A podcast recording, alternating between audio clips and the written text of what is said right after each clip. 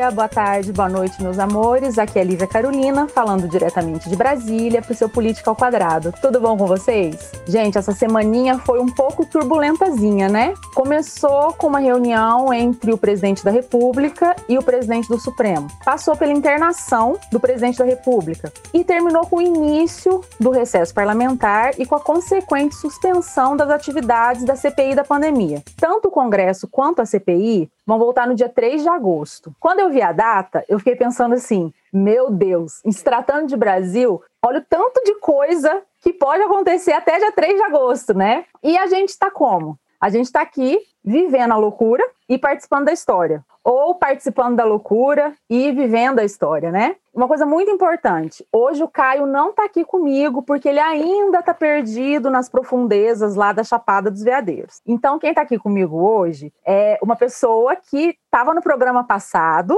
né, o nosso programa metalinguístico, e eu acho que ele gostou bastante de participar. Eu estou aqui hoje com o Germano, que é meu amigo, meu produtor e meu diretor. Tudo bom, amigo? Oi, Lívia, tudo bom? Bom, o Caio, só uma correção, acho que o Caio está no Goiás Velho, né? Tá no ah, Goiás... no Goiás Velho. É, tá, então ele mudou, ele. Ele tá transitando, né? Ele tá transitando. Tá transitando pelo Goiás. Acho que até agora ele deve estar tá, deve tá procurando o Lázaro ali. Ele, talvez ele nem saiba que foi achado, porque quando ele, ele foi para a Chapada, ele está desconectado das notícias, deve estar tá ele ajudando na, nas forças-tarefas. Tanta gente se meteu nessa aventura de procurar o Lázaro, né? Talvez ele tenha, tenha se aventurado também. Bom, prazer estar aqui, minha primeira vez que eu vou bater um papo e tenho o grande prazer de estar aqui hoje com um grande brasileiro que viveu, que tem uma vida pública quase, do, quase o dobro da minha idade de vida pública, né? Então, é, peso pesado da política nacional, a gente está aqui com o presidente do Cidadania, já foi senador, ministro, é, deputado federal, deputado estadual, disputou a primeira eleição democrática depois da ditadura militar, teve sempre ativo nas eleições presidenciais também. Estamos aqui com o Roberto Freire. Tudo bom, Roberto Freire? Tudo bom, Roberto? Bem, tudo. Está ótimo. É satisfação aí estar com vocês. É, e pelo que me disseram, um bom programa, porque é um bom bate-papo. Isso é bom porque a gente é, fica mais solto, não tem que estar preocupado com, muitas vezes, o que é que precisa dizer e tem que dizer. Aqui a gente vai conversar à vontade. É um prazer. Que bom ter você aqui com a gente. Roberto, eu estava é, estudando um pouco também sobre você, já lhe conhecia, claro, mas fui pesquisar um pouco sobre sua história e descobri que no início da. Quando você entrou na faculdade de Direito, lá em Pernambuco, é, antes da ditadura militar, acho que foi 62. 62. Quando você, quando você entrou na faculdade de Direito, você também teve um tempo que você trabalhou defendendo. Antes de você entrar no Instituto Brasileiro de Reforma Agrária, né? É, você teve trabalhou um tempo junto com o Gregório Bezerra, né? É, li sobre isso, não sei qual foi sua relação com ele. O Igor que foi um teve foi deputado constituinte em 46, né? E depois também foi perseguido pela ditadura, teve cenas horríveis que foram até televisionadas. É, até Oscar Niemeyer tem uma, uma um monumento, é, tem um memorial é, desenhado para ele que nunca foi é, construído, né? Queria que você contasse para a gente um pouco desse seu na, na, relação agrária em Pernambuco, que também é terra de Francisco Julião, é, tem uma tradição na luta é, pela reforma é. agrária. Olha, é, eu não sou de uma família que nunca teve atuação política, né? nem mesmo parentes um pouco distantes, não nunca teve. É, mas por acaso eu jogava basquete, é. E, e cuidava disso. Bom, meu tamanho para hoje seria impossível jogar basquete. Né? Mas naquela época, isso que? Há quantos anos aí? Década de 50 do século passado. Então, vocês aí imaginem que dava para jogar. Jogar direitinho até. E os, os amigos que fizemos no basquete, alguns já estavam na faculdade, é, um que me lembro bem, Anacleto, era estudante de engenharia, e ele era alguém que estava é, se metendo um pouco na política. E, e, eu não me interessava muito, não era muito, mas comecei a conversar e daquelas conversas surgiu é, uma preocupação com a política. E, e aconteceu que, mesmo antes de eu entrar na faculdade de Direito, eu participei sem poder votar, porque eu tinha feito 18 anos, quase uhum. muito próximo à eleição, uhum. e já tinha passado o prazo de filiação, é, de É... Registro eleitoral, né? E aí fiquei apenas como é, militante, observador, e já comecei bem, né, porque eu é, fiquei a favor da espada do Marechal Henrique Teixeira Lott contra a vassoura populista de Jânio Quadros. Né? Ela participava daquilo e a partir dali, quando entrei na faculdade, aí já tinha é, encaminhado pela, pela esquerda e ingressei no Partido Comunista Brasileiro. Então, desde o primeiro ano da faculdade, eu já estava é, nessa militância. Pernambuco era uma, um estado onde, naquele período, 61, 62, é, você começava a ter governos de esquerda e tinha uma grande liderança política, Miguel Arraes, né? e tinha sido eleito governador do estado. E essa, é, é, é esse governo criou uma, uma secretaria chamada assistente, e essa secretaria era vinculada ao partido, Partido Comunista.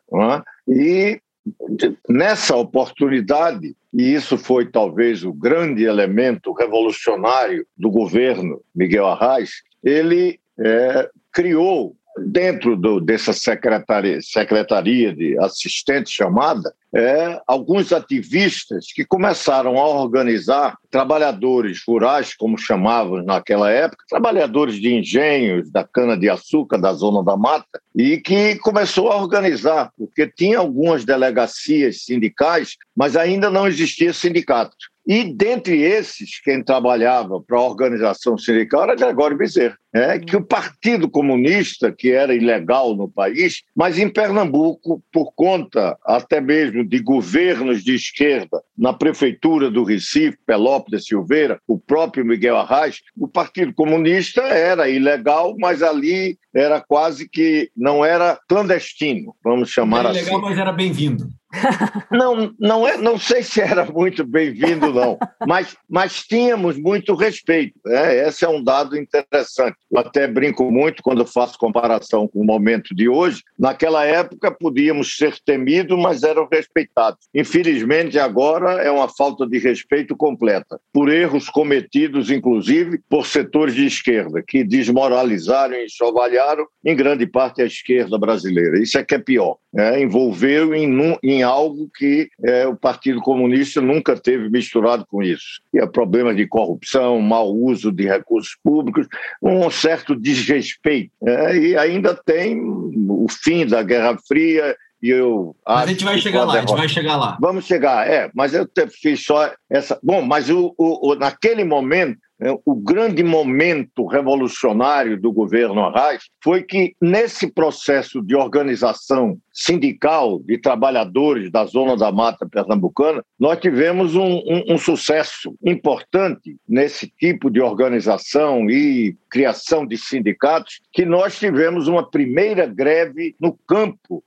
é, brasileiro. Se puder. Teve em alguns outros lugares, mas com a força é, de uma indústria importante, que era a indústria é, açucareira pernambucana, e que era forte naquela época, talvez era um dos maiores produtores. Por exemplo, São Paulo ainda não tinha disparado, isso é coisa recente, então era o grande produtor do açúcar, e isso era é, tinha peso na economia brasileira. Pois bem, pela primeira vez, uma greve conseguiu né, ter algumas grandes conquistas. E nós participamos disso. Por quê? Porque eu, como estudante de direito, e, foi naquele momento criado as juntas de conciliação e julgamento da Justiça do Trabalho no meio rural pernambucano, exatamente né, nessas disputas que começavam os sindicatos a fazerem, e é um fato interessante. Você tinha uma disputa com Francisco Julião que nós não participávamos da, das, eh, das ocupações de terra, de invasões. Por quê? Porque já ali ficava claro que nós tínhamos uma luta que era de relações capitalistas. Né? Eram no campo dificultado por conta de como você ter as jornadas de trabalho, como você organizar todo aquilo que faz parte de um contrato de trabalho, que nas cidades é, é fácil você é, concretizar, mas de qualquer forma era uma relação que precisava sair daquilo que era feudal. Né, que era não receber não, salário. Isso foi ontem, na história brasileira, isso foi ontem, né? É, isso era em 62. É. Eu estou uhum. falando dessa greve em 62, que era uma greve que os trabalhadores, eh, naquela oportunidade, eram vinculados à terra e, e, e não se libertavam da terra onde ele estava. Por quê? Uhum. Porque o seu trabalho vinculava nos chamados barracões, que ele recebia o que se alimentava e ficava sempre em débito. Era uma, uma relação semi-escravagista. E Gregório Bezerra, do partido, né? éramos do partido, ele trabalhava muito vinculado ao escritório porque nós defendíamos aqueles que, que iam para a justiça, que tinham mais coragem, que fugiam dos capatazes, que fugiam do, do, da, da, da, da, tutela fundamental que os senhores de engenho eh, faziam. E esse setor foram os setores mais dinâmicos na construção do sindicato. Então, essa relação existia. Só para lembrar também que, esse momento, a gente tinha relação também com Paulo Freire porque era o momento em que você tinha um movimento de cultura popular e de alfabetização de adultos, do método Paulo Freire. Então, tudo se misturava. Foi realmente um momento em Pernambuco é, de tremenda, é, vamos chamar o termo na época, que chamava de tremenda agitação. É, era um momento de profundas mudanças, e uma coisa que eu falava, esse, quando isto, essa, essa revolução do contrato coletivo a partir da greve vitoriosa, você definiu jornada de trabalho no campo, uma das coisas mais difíceis, mas daí é a, a grande é, imaginação. O que é que significa oito horas de trabalho que você não pode é, é, é definir num, num, num, livro de ponto, num, é, uhum. não pode ter como coordenar oito horas de trabalho, como auferir isso. Então você teve que criar mecanismos de, de, de, de resultado de um trabalho, significando uma jornada é, é, na limpa, no plantio, na colheita, o que é que significava isto em termos de extensão de terra, é, quando da colheita, o, é, é, quantos é, feixes de cana eram necessários para significar uma jornada de oito horas. É. Então, tudo isso criou por exemplo, é, é, é, concretizou a relação capitalista, porque o salário começou a ser pago. E, e esses homens e, e, mulheres que trabalhavam se libertaram do barracão. Né? e foram é, integrados numa, numa, economia mercantil. Iam para as feiras, tinham seu dinheiro, não precisava comprar no barracão a, a, a, fiado, mas aquilo vinculando uma relação semi-escravagista, porque você não se libertava daquele local que você trabalhava. Então, tudo isso é, mudou a uhum. realidade. E isso foi importantíssimo para o campo brasileiro como um todo. Então, é, é, essa é a grande é, é, conquista que Miguel Arraes tem do ponto de vista, é, de, podemos dizer, revolucionário nas relações sociais no Brasil. O segundo seu governo já não tanto, não foi de tanta mudança, mas isso foi. E eu participei diretamente disso, sem ter muita consciência, como eu hoje estou falando aqui, mas era normal, mas era participante disso. E junto com Gregório, é, conheci Paulo Freire, por incrível, Paulo Freire, eu ah, é, tive com ele no exílio no Chile, e eu casei lá no Chile, ele, ele foi meu padrinho.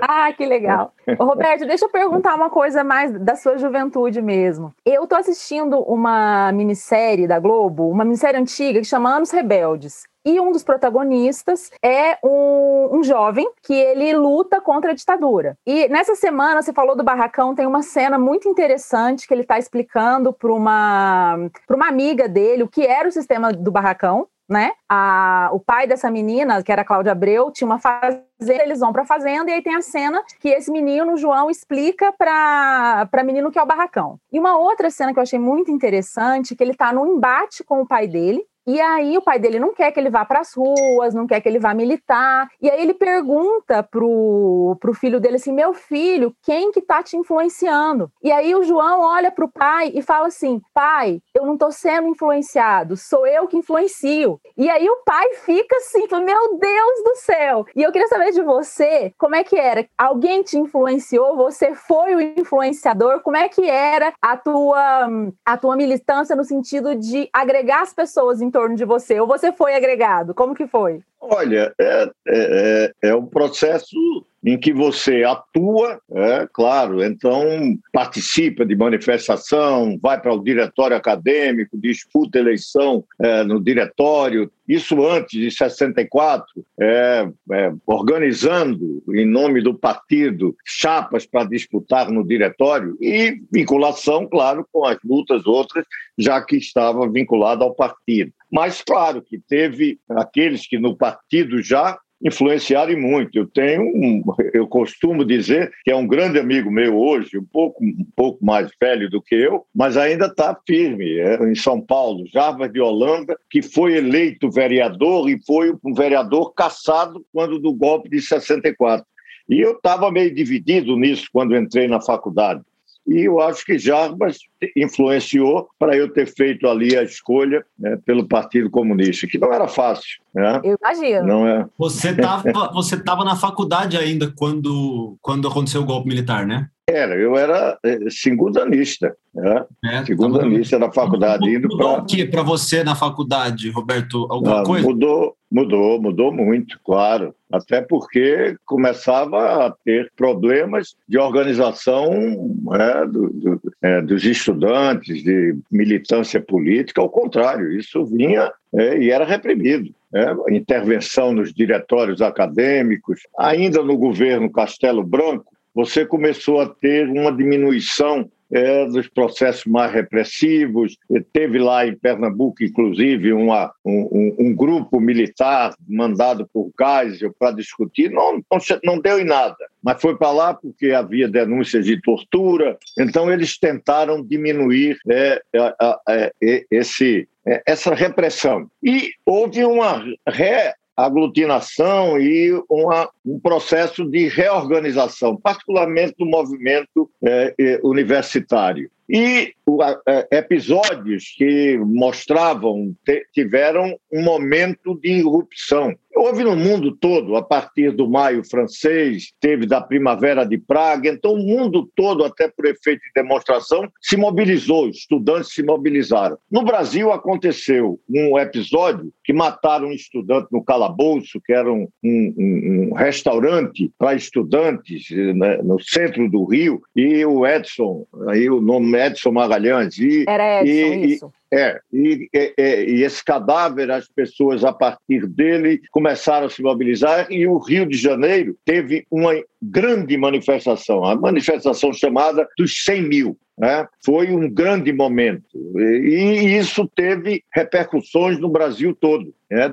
Tivemos manifestação também lá em Recife e em vários lugares. Esse crescimento gerou dentro do regime que era ditatorial, embora de, de qualquer forma sem ser totalitário, é, houve uma reação e veio o ato institucional número 5. É, trabalhar, na, naquele processo, é, nós tivemos, é, é, é, como partido, ainda, como o, o, PCB não tinha feito opção por nenhuma aventura de luta armada, nada daquele de guerrilha, do foco, Regis Debré, da Revolução Cubana, nada disso, a gente, contra esse tipo de, de, de luta, eu fui em 65, eu sou é, um dos fundadores do MDB em Pernambuco, um dos signatários, como estudante da Faculdade de Direito. Então, o partido é, focava a luta na luta democrática, junto com liberais, com outras forças políticas, no MDB, na luta contra o regime. A gente brincava. O MDB era o partido do sim, embora o sim senhor da arena. E nós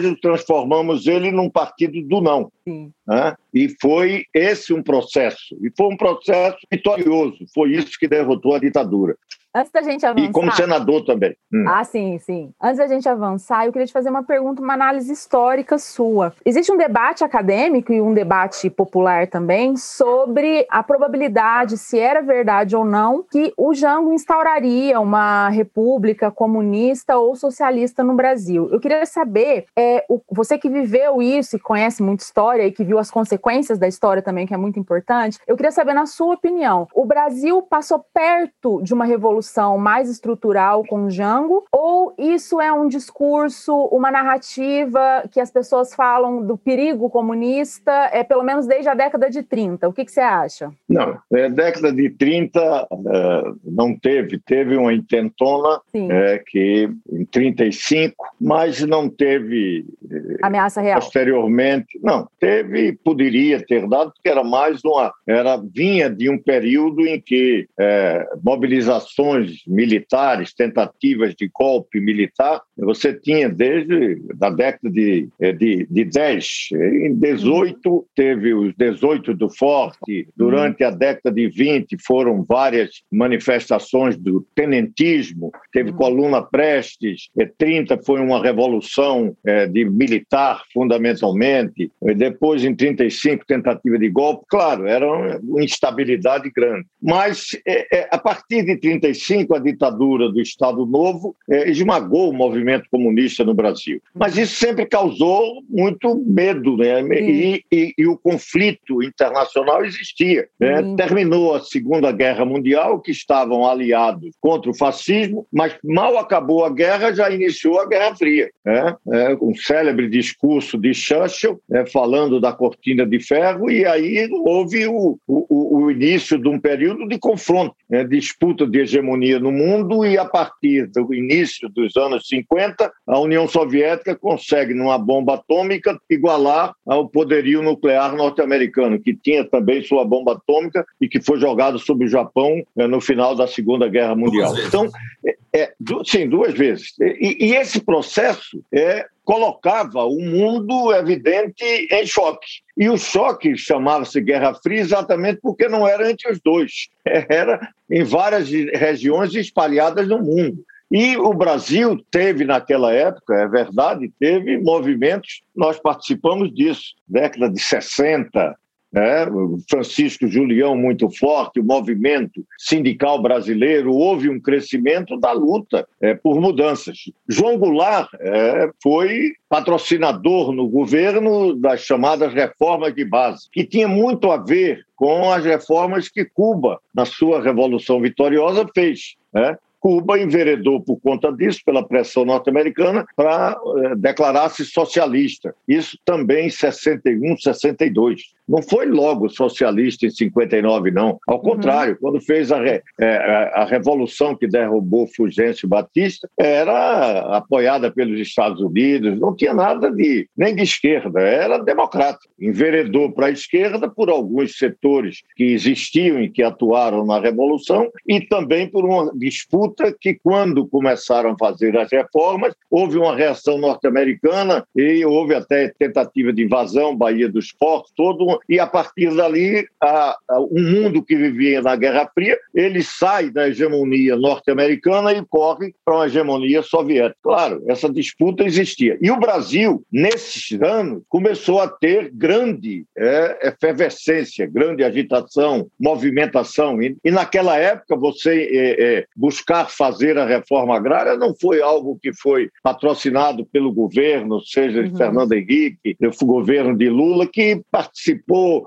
desapropriou sem maior problema. Naquela época, não. Naquela época provocava conflito. Era tiroteio, matavam as pessoas é, porque eram invasores e a, e a sociedade toda se levantava, a elite. E tanto é que se levantou que começou a, a promover uma, a, uma organização golpista. É, grandes manifestações, pátria, Deus e família, família que reza unida, permanece unida, toda uma mobilização e não eram evangélicos, era a igreja católica. Pô, os evangélicos eram muito poucos naquela época. Uhum. Pois bem, esse processo era um processo que causava preocupação aos Estados Unidos, é evidente. Isso aqui era área de sua hegemonia. E isso provocou. Engraçado que os Estados Unidos que fez, fez reforma, a sua reforma agrária fez, né? Eles lá fizeram a deles, né?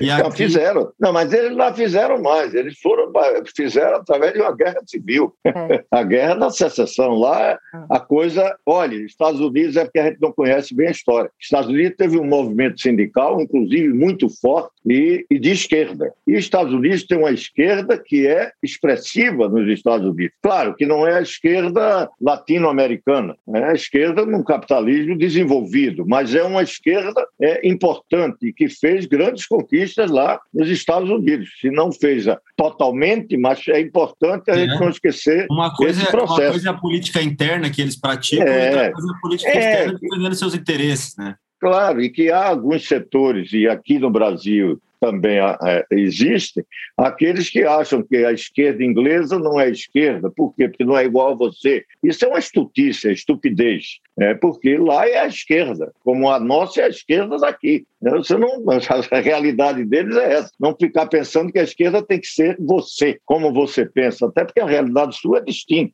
Então tem que respeitar é, essas, é, é essas é, equivalências históricas. Né? A esquerda alemã, a esquerda italiana você tem uma esquerda mundial, mas não pode ficar fazendo que eu sou a esquerda e quem não pensa como eu é de direita, é traidor. Infelizmente tem muito disso aqui no Brasil. Mas voltando a dizer a você voltando o seguinte, não, não é necessariamente dizer que havia o perigo comunista no Brasil e que João Goulart era isso. Não, não era. Mas alguns pensavam que sim. Né? É, alguns, inclusive, tentaram e, e, e se mobilizaram é, para sargentos, e eu fiz CPOR e fazia um pouco disso, agitação junto aos sargentos. Era um momento de grande efervescência, os marinheiros lutando por direitos que lhe eram negados, direitos humanos fundamentais. Havia repressão é, de, de regulamentos, não era uma repressão aberta, é de regulamentos. Os sargentos, os soldados sem direito algum. Então houve grande agitação e, e, e, e, o, o Exército aproveitou esse processo de um pouco de anarquia que existia no Brasil, de mobilização de tudo, era, se discutia tudo, queria se reformar tudo, reformas de base, e o Brasil querendo passar a limpo a sua realidade. Né? Isso, no mundo da Guerra Fria, gerou, claro, é, processos de tentativa de barraco. E os Estados Unidos investiram concretamente num, num golpe. É, você tinha suas áreas de influência. É, a disputa é, do, da, da, chamada Guerra Fria, você tinha área de influência da União Soviética e tinha área de influência dos Estados Unidos. E a chamada Guerra Fria virava quente em alguns lugares. Virou em Cuba, virou no Vietnã, virava em vários lugares. E o Brasil foi, é. em algum momento, lembrado como uma possibilidade dessa. E deram o golpe. Né? E foi um golpe que, nas costas do Espírito Santo no Brasil, estava preparado toda uma esquadra norte-americana para, se fosse necessário, é, desembarcar no Brasil. E estava preparado no governo de Magalhães Pinto, com Afonso Arinos, um pedido de secessão no Brasil para pedir, inclusive, apoio dos Estados Unidos, porque eles imaginavam que o golpe não ia ser aquela é, é, derrubada de cartas como foi, é, até porque também muitos dos nossos, eu me lembro disso, é, que disseram não tem que reagir contra, porque ninguém estava querendo fazer revolução armada. Não tinha nada disso também, isso já era demais. Mas é, é, é, alguns ficavam imaginando que podia haver uma reação. E muita gente do partido, eu me lembro disso, dizer não tem que reagir nada, isso vai ser uma carnificina. Ninguém está para isso, não. Ninguém se preparou para enfrentar o exército e o exército não se dividiu. Então tinha que dar uma recuada, só que a gente pensava que não ia demorar tanto tempo para recobrar a liberdade. Foi outra luta, né, Roberto? Roberto, vamos, é, vamos entrar um pouquinho em pensamento é, brasileiro, né? É, você contou toda essa história para gente, super rica, né? E da sua juventude, vivendo tudo isso, que a gente não falou nem, nem metade ainda, mas vivendo tudo isso, como que você se posiciona hoje ideologicamente? Roberto Freire hoje é... Já ouvi, já ouvi falar que, acho que no Roda Viva, a Marília, Bra... a Marília Gabriela falou que você se, se denominava naquela altura um velho marxista democrático. É, Olha, é, a gente não é, ficar preso nesse negócio de esquerda e direita que hoje no Brasil não, tá não, não, né? É, eu acho que e essa coisa é fundamental. Eu vou tentar, é danado que eu falo muito e a gente precisa não, não perder. Mas olha, essa é uma questão fundamental. Nós estamos vivendo, o mundo está vivendo um processo, eu digo revolucionário, mas alguém me disse, não, é mais do que isso, é disruptivo. Uhum. É, Estamos no, no limiar, já com o início bem avançado, de uma nova sociedade. O que nós estamos fazendo aqui é algo que muda substancialmente nossas relações. Né? Muda nossa infraestrutura, eu não preciso. É, agora nós estamos no mesmo local, eu estou em Brasília também. Mas eu poderia estar na Cochichina. Sim. E com, com clicar num celular, eu poderia me, me, me ligar com você, me conectar, me conectar com vocês. Né? Isso mostra que o mundo passou a ser algo muito menor do que ele já foi, embora continue com o mesmo tamanho. É? E isso nós já vivemos no mundo várias, vários desses processos revolucionários e que mudam de era, mudam a sociedade. São novas relações, novo modo de produzir, é novo mundo do trabalho, da comunicação, é um novo mundo que surge e que, num processo de evolução da aventura humana. O pior de tudo nesse momento é você não entender que você não pode analisar a luta política é como se fosse com o paradigma do passado. A política, alguém já disse, Antônio, Antônio Brito disse muito bem, a política mudou de endereço, mas mudou de endereço tudo. Nós mudamos de endereço. Nós estamos aqui num outro endereço. Ninguém fica perguntando onde você mora e você dá um endereço físico. Você dá o seu endereço hoje e isso lhe conecta muito mais com o mundo todo com muito mais rapidez do que qualquer outro momento da história da humanidade. Certo. Então eu não posso tratar esse momento e muito menos o futuro nesse seu desenvolvimento com ideias, com paradigmas, ideologias mais ainda do passado. Eu dizer, por exemplo, que a esquerda brasileira é uma força reacionária, isso pode ser paradoxal, mas é verdadeiro. Por quê? Porque parte, você né? tem. Parte da esquerda brasileira. É, mas eu falo a grande parte, porque infelizmente aqui você tem um grande partido da esquerda, que é o PT, que ficou meio prisioneiro desse passado, né? com dificuldades, por exemplo, de entender que você tem um Estado que precisa ser reformado. Não é uma reforma administrativa apenas dos altos salários, de uma questão de mudança de categoria, uma reforma menor, não. É uma reforma de um Estado que seja digital, porque a economia está sendo, e você não pode ser é, um Estado burocrático, um elefante que não consegue ter respostas para essa sociedade nova. E, e, e, as contradições que surgem não serão resolvidas como você imaginava resolver na época de uma contradição burguesia, classe operária, é, meios de produção. O que é meio de produção só, hoje? Deixa eu só fazer Bom, duas colocações aqui. Aí o que é que eu quero dizer? O que eu quero dizer, sim, mas para terminar a sua pergunta. O que eu me situo é que eu continuo tendo os mesmos valores que tinha quando, em 62, eu entrei no Partido Comunista Brasileiro. Quero uma sociedade mais igualitária e o Brasil uma das mais desiguais do mundo. Então a luta mal começou. Eu não vou ver nenhuma grande melhora, já vi algumas, até porque não andamos para trás, também não vamos ficar com essa bobagem de que a gente não avançou, avançamos. Só que não fizemos as mudanças e o Brasil ficou para trás. Né? Nós continuamos sendo uma das sociedades mais desiguais e injustas do mundo. Né? E precisa fazer grandes reformas. Só que não são as velhas reformas do capitalismo industrial, porque isso já é passado. Você tem que começar a pensar reformas para o futuro. Eu não posso ficar imaginando que não tenha que mudar a CLT.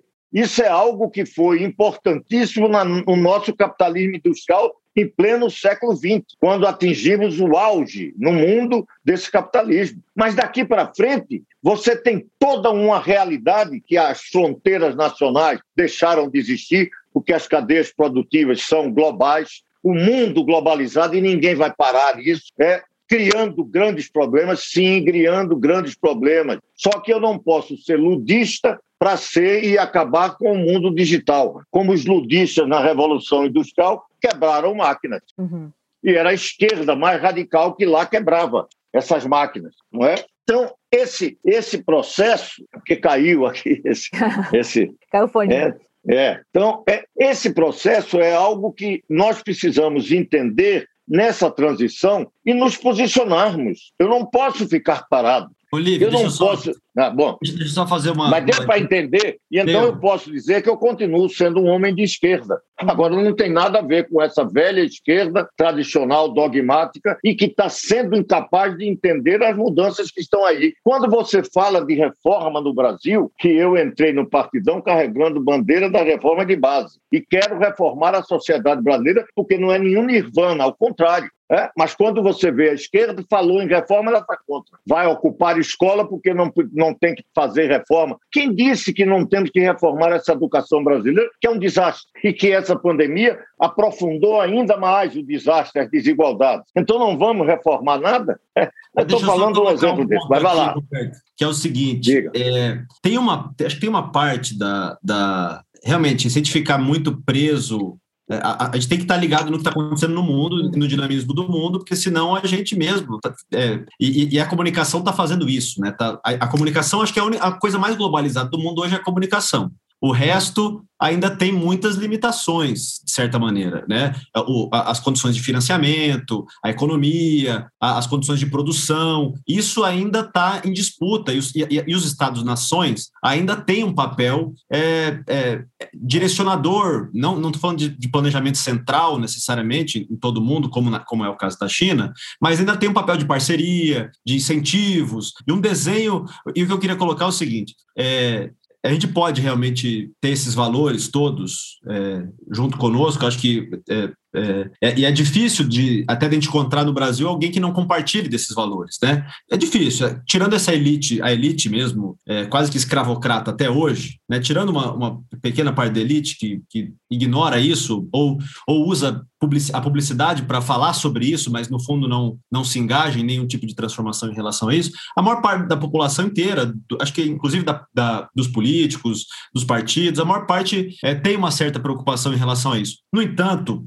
é, quando a gente fala, é, é, você estava falando em relação à, à tecnologia, e eu, eu, me, eu, me, eu, me, eu pensei na questão, na questão das interdições entre países, por exemplo, sabe? A forma como os países se, se, se, se movimentam na economia global e, e como a gente, às vezes, como país, ao longo de toda a nossa história, como o Brasil, ao longo de toda a nossa história, sempre teve é, numa condição é, de explorado, é, eu não estou falando isso no sentido de, vitim, de, vitimização do Brasil, não. Acho que não, eu sei, eu um sei. de libertação, é, mas inclusive na, na, área digital, é isso que eu queria chegar. Inclusive no, na, no, quando a gente fala de, de tecnologia. Por exemplo, todas as grandes empresas que a gente usa para se comunicar estão baseadas hoje no Vale do Silício, lá na Califórnia. Estamos usando um, um, um, o que a gente usa para gravar aqui, os computadores que a gente usa para conversar, o Twitter, o Facebook, o Google, todas Tudo elas. Bem. Né? E, que, e, e a culpa deles estão nos explorando? Que não, coisa é essa? Não, mas claro que não. Seguinte, nós, também... nós, não, nós tomamos é, algumas posições profundamente equivocadas. Eu, Isso. inclusive. Não é problema deles, é problema nosso. Problema nosso. É, então, então não sou explorado. É, não sou explorado. Eu é que, que, que, busquei esse resultado. O Brasil teve algumas oportunidades e perdeu. Por exemplo, que é um, que, que é um bem recente, uhum. é, em cima de Lula, para mostrar exatamente o que foi de perda que tivemos com aquele governo, que acha que Bolsa Família lhe garante a história do mundo. Ao contrário, o Brasil não entendeu que aquilo dali, mesmo que você tivesse que fazer por conta da profunda miséria que ainda temos, mas aquilo dali, evidentemente, não significa nada de futuro. Eu dou um pequeno exemplo para mostrar isso. O Brasil tem uma grande vantagem, que poderia ter é, ajudado em muito a, a, ao nosso desenvolvimento. Alcântara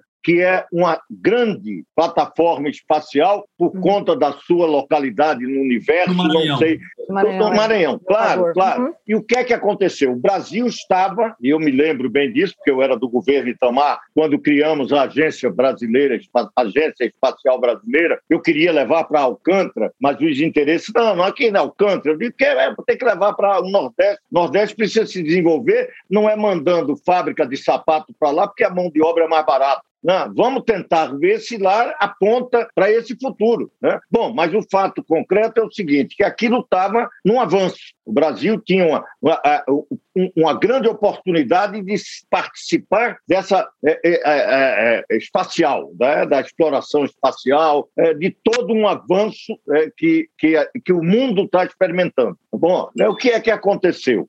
um desastre né, uma explosão que matou alguns engenheiros, e aquilo ficou para lá. Por quê? Porque o governo não voltou a investir com força, mesmo depois do desastre. Aquilo ficou, e o desastre aconteceu e passou a ser um local que nós iríamos alugar. Né? Primeiro com a Ucrânia, agora estamos com os Estados Unidos, e o Brasil participa pouco disso. Né, dessa corrida espacial. Ficou como um, um, uma plataforma de, de, de, de, de foguetes, mas não participando muito ativamente. E isso se refletiu em todos os campos. O Brasil ficou durante muito tempo baseando a sua indústria numa, na indústria automobilística, que sempre foi atrasada em relação às matrizes que essas sim avançavam do ponto de vista tecnológico. Faltou ao governo, por exemplo. Eu sou ferroviário, hoje... eu sou ferroviário, o sistema ferroviário brasileiro. O brasileiro foi por Pascucuia. Uhum. E se você imaginar as mudanças, eu enfrentei isso também. A dificuldade de você enfrentar.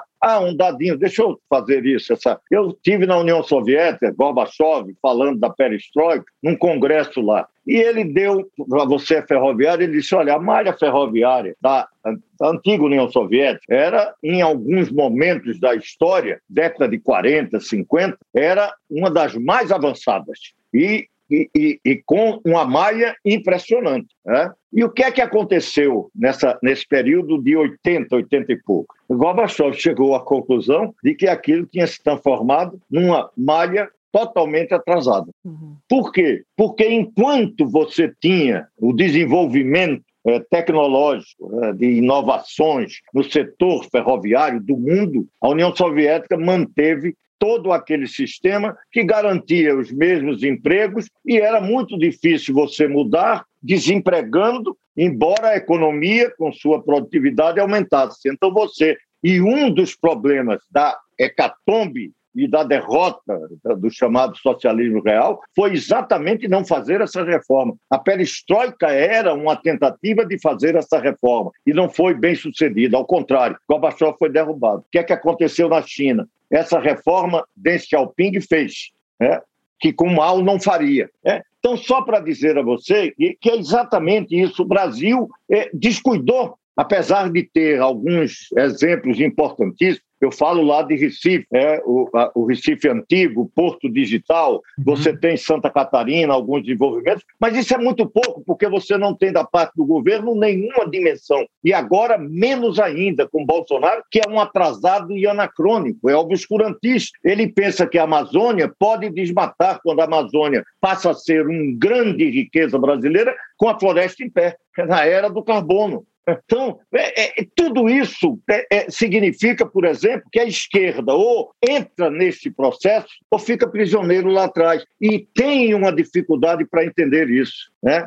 Então, é, é para dizer, é, tu, a, aproveitar isso que você está dizendo, é que nós precisamos, inclusive, uma das coisas que me move muito nesse momento é de que a gente tem que olhar para 22 e evitar que a gente faça uma disputa é, com retrocesso. Seja Bolsonaro ou Lula, são retrocessos. Nós precisamos pensar o Brasil com ajornamento do Brasil do século XXI. É olhando o que é que nós vamos fazer para frente, não é trazendo nada de que foi feito para o passado, o que foi feito no passado. Isso não significa mais nada. É, é, nós precisamos fazer isso até para resolver os problemas que essa mudança está produzindo. Por quê? Porque eu só vou resolver o problema do desemprego estrutural no momento em que construir uma sociedade para os empregos do futuro. Até porque não vai mais ter esse emprego para o passado. Tem que começar a entender. Mas as pessoas, alguns ficam imaginando, por exemplo, as plataformas de entrega, os Uber,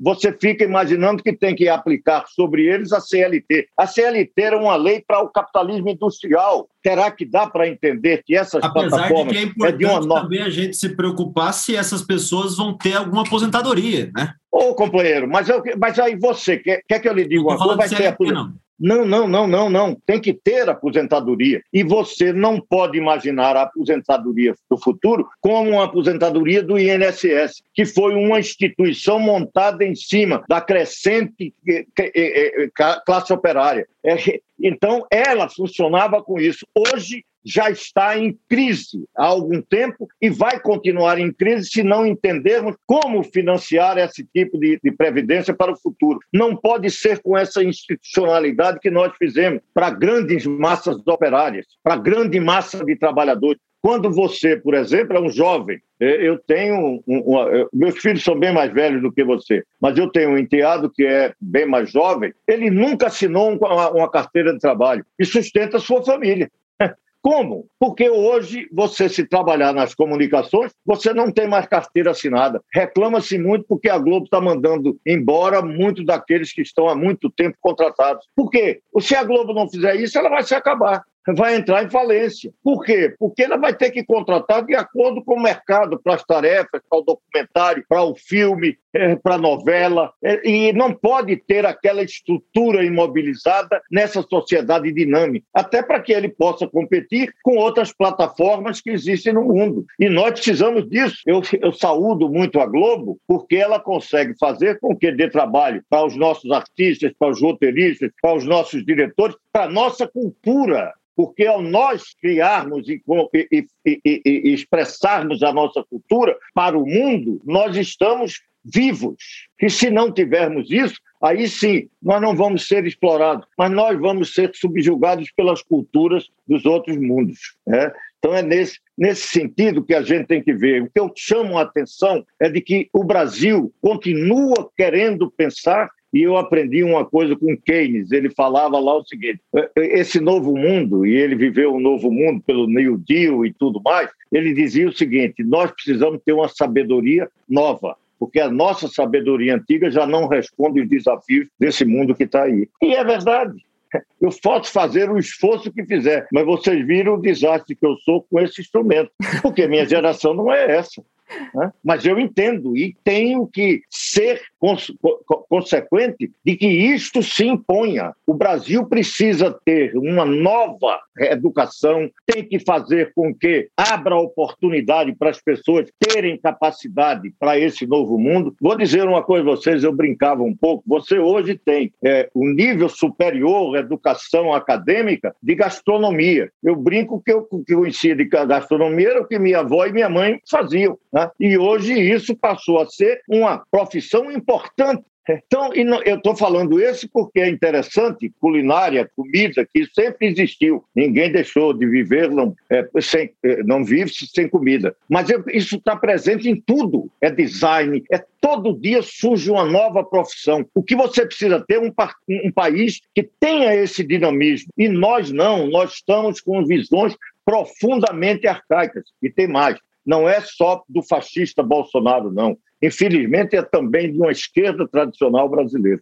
Roberto, deixa eu só fazer uma, uma, uma observação e depois avançar para um outro tópico. Eu acho que ficou faltando quando vocês estavam discutindo sobre é, inserção internacional, que o Germano falou, né? Ah, uma inserção, é, aqua, uma inserção internacional acuada né, é, subdesenvolvida, é porque assim é, o plano interno está muito ligado com o plano internacional, né? Então é impossível, enquanto o Brasil ele não aproveitar é, da forma mais ótima possível todos os recursos humanos e naturais que ele tem aqui dentro do país, ele nunca vai conseguir ser uma grande potência, né? Então, essa inserção, enquanto o país estiver é, subjugando os seus e as suas capacidades, é, no cenário internacional, a, a, participação dele sempre vai ser, não vai ser de protagonista, né? Mas eu queria avançar um pouco, que é o seguinte, eu vi uma entrevista sua que você falou uma frase muito interessante. Você falou que quando a sociedade é, industrial for superada, é, as instituições mudarão muito, inclusive o sistema político partidário ocidental. E aí eu queria que você explicasse é, melhor essa ideia. Olha, é, repare, a, a, história a política no mundo ela é, tem é, os seus momentos, suas instituições, as suas formas de representação. Né? Você não teve, isso não são é, questões seculares e milenares. Né? Isso são de momentos, momentos da história, mais longo, menos longo, e a cada dia que passa, sempre menos longo, porque as mudanças e o conhecimento vêm num processo de aceleração completa, é, explosiva até. É, você, alguém diz que nos últimos 13 anos você acumulou conhecimento e informação que o restante da história por, pela humanidade vivida não acumulou, né? dada essa é, é presença de informação, de comunicação, de conhecimento, como nunca na história da humanidade. Isso nós estamos vivendo isso aí. Pois bem, o que, o que é importante dizer é o seguinte: você teve é, partido político, surgiu na história, partido político, surgiu na história no século XIX, a partir, inclusive, da Revolução Industrial. Né? Instituição primeira, partido político, foi o Partido Social Democrata Alemão né, criado também com a participação de Marx. Né? Foi naquele momento que surge um primeiro nível de organização. Isto veio e durou e continua ainda durando, mas o que eu acho é que está nos seus estertores, porque a forma de representação política já está começando a mudar a própria democracia representativa vai ter que se adaptar. Nós estamos vivendo, por exemplo, há pessoas que imaginam criar o distritão. O distritão, se vier, e será uma loucura, é o fim da democracia representativa e sem saber o que colocar no lugar não tem nenhuma formação. Ao contrário, você está fazendo aquilo apenas por interesse dos atores, mas não por, pela necessidade da nova formação política, da nova democracia que se cria, a partir, inclusive, de uma intensa mobilização, mas você tem também o obscurantismo, como o Bolsonaro, que quer voltar a voto impresso, quando você está no mundo digital, e cada vez mais. Ao invés de discutir como aprimorar o processo que se tem no mundo digital, fica com a ideia de que vamos voltar para o impresso. As pessoas não conseguem perceber que cada vez mais você vai ter essa sociedade digital e não a sociedade da imprensa tal como nós conhecemos. Vai ter ainda, isso não sei, a geração de vocês podem ver muito mais claramente isso. Ainda não estamos vendo claramente, mas isso é o que vem. Não vai haver retrocesso. Né? Pode ter uma sociedade que retroceda, mas o processo geral é de evolução. É como eu digo, a globalização cria problemas. Mas eu me lembro, por exemplo, permita dizer, eu sou de um tempo que o capital né, né, expandia-se sem fronteiras, né, particularmente capital financeiro, o capital é, fixo também com as grandes empresas é, onde se produziam as maquinárias, os grandes equipamentos. E, e não tínhamos, naquele momento, essa mesma facilidade para trânsito das pessoas. O que é que o mundo hoje está vivendo, se não uma intensa migração?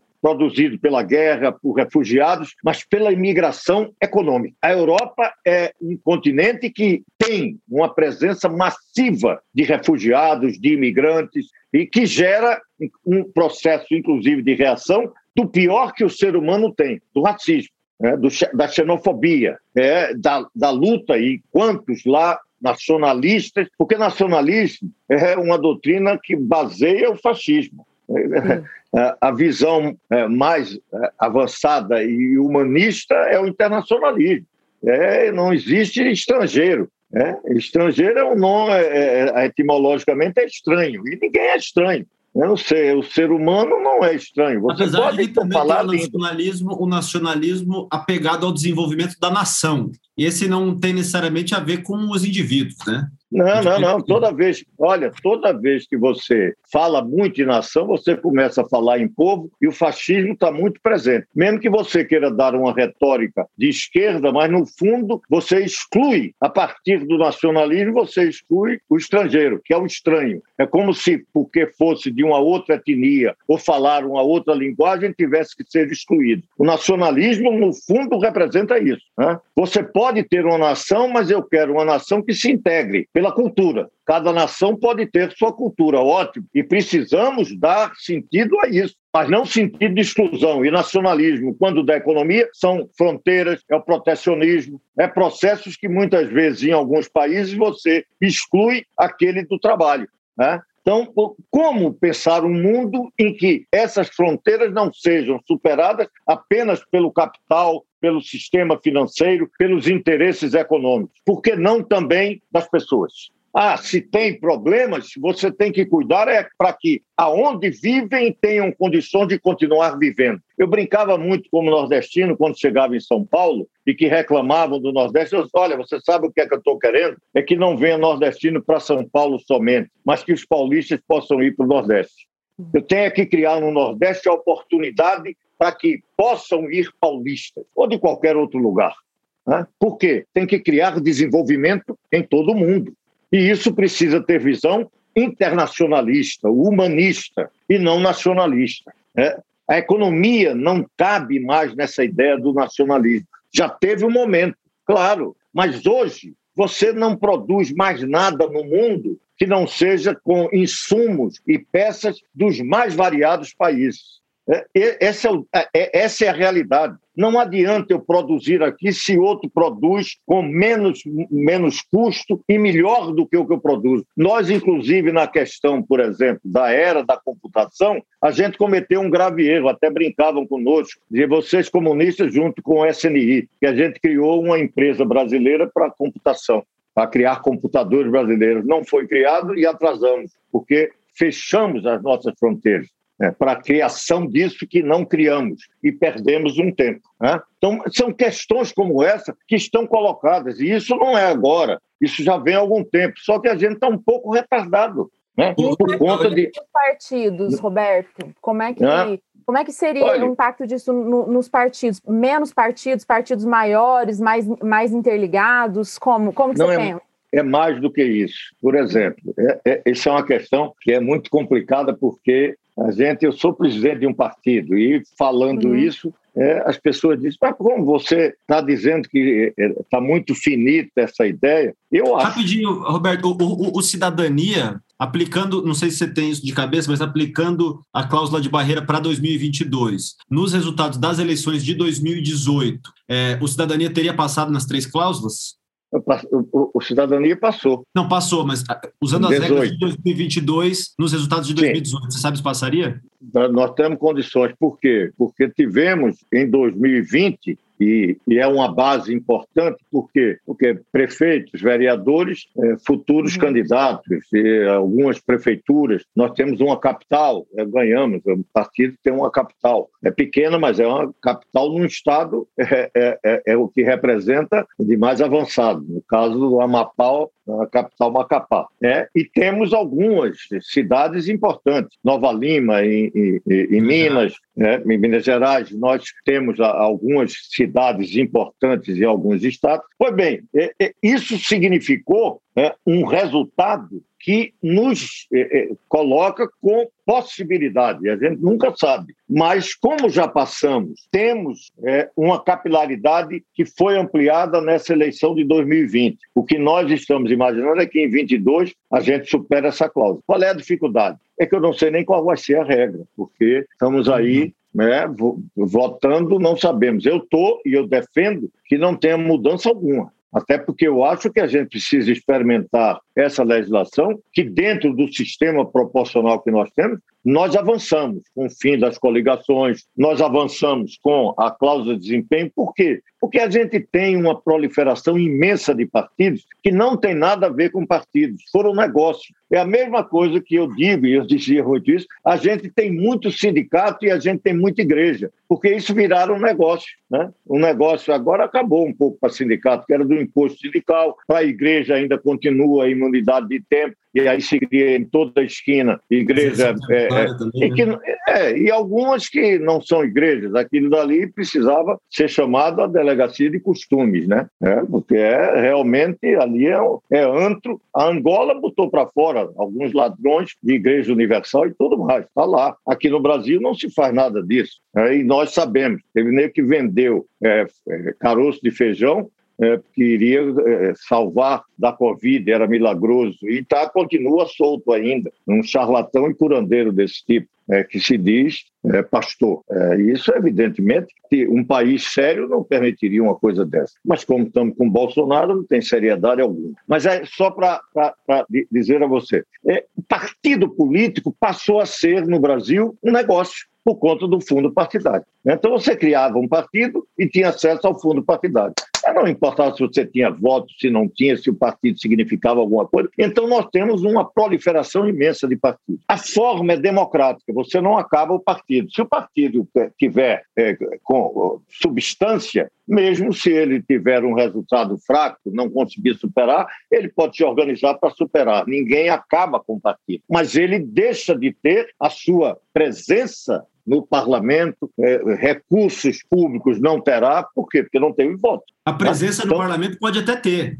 Pode até, mas não partido. Beleza, mas né? não partido, a pessoa, o mandatário, mas não hum. partido. Né? Porque não pode ter liderança, não pode, ah, não, não sim, pode. Entendi. Entendeu? Não tem. Tem que ter, só tem partido lá tendo é, superado a cláusula. Não é? Mas eu, eu não sei se.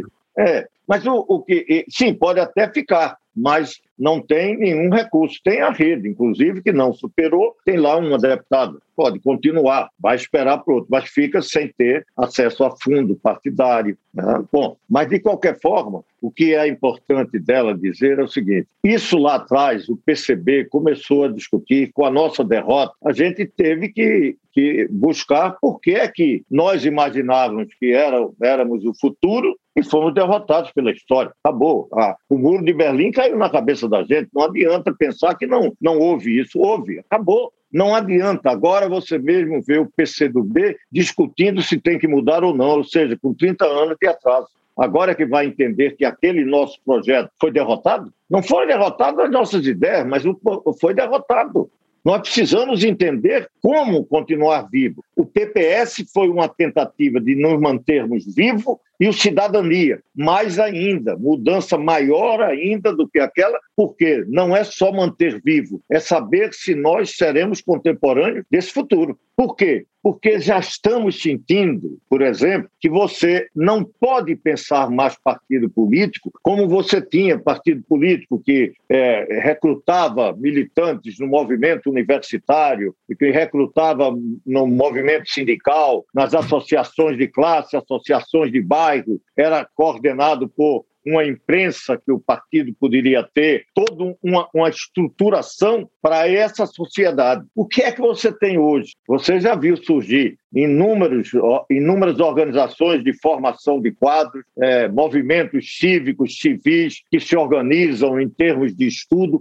O que mais tem hoje no Brasil, e deve estar em todas as sociedades do mundo, é, são organizações que se criam pela internet. Você pode viver aonde viver, né? mas você pode se conectar com essas pessoas distantes e não moram no seu bairro, que podem não ter os seus interesses gerais, mas têm uma determinada questão que lhes aproxima. Então, isso começa a ter na sociedade como um todo, e isso invade a política. Então, você não tem mais a política, aquela que você pode falar em centralismo democrático, um partido bem, bem fechado. Isso não tem dinamismo. Por quê? Porque não corresponde à sociedade. O que é que está acontecendo? Isso tem, tem alguns malefícios, mas é do processo cada indivíduo começa a ter a sua voz, sua opinião e se julga no direito de expressá-la. Que isso está garantido pela internet. Cada um entra e mas diz o que bem entende. Mas isso acaba desmoralizando ainda mais os partidos, não?